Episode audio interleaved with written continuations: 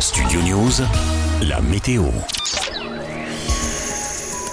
Ce vendredi, selon Météo France, après une matinée calme et très ensoleillée, le ciel se voilera progressivement par l'ouest. En fin d'après-midi, une dégradation orageuse gagnera le sud-ouest du pays, gagnant peu à peu vers l'intérieur. D'abord sur le sud de l'Aquitaine et les Pyrénées, la vague orageuse gagnera rapidement l'Occitanie et le nord de la Nouvelle-Aquitaine. Ces orages pourront être violents, parfois accompagnés de pluies intenses, de grêles et de fortes rafales de vent. Ils s'atténueront en première partie de nuit des pays de la Loire à la Normandie jusqu'au massif central à partir de la fin d'après-midi. Des averses orageuses se déclencheront, localement intenses mais plus isolées. Le nord et l'est du pays ainsi que les régions méditerranéennes resteront à l'écart de la dégradation en journée et bénéficieront d'un temps estival. Les températures ce vendredi à votre réveil 10 à 15 degrés sur la moitié nord, 14 à 19 degrés au sud, 20 à 22 au bord de la Méditerranée. Les maximales seront en hausse sensible avec 25-30 degrés près de la Manche et de la Belgique. Elles atteindront 30-35 degrés partout ailleurs.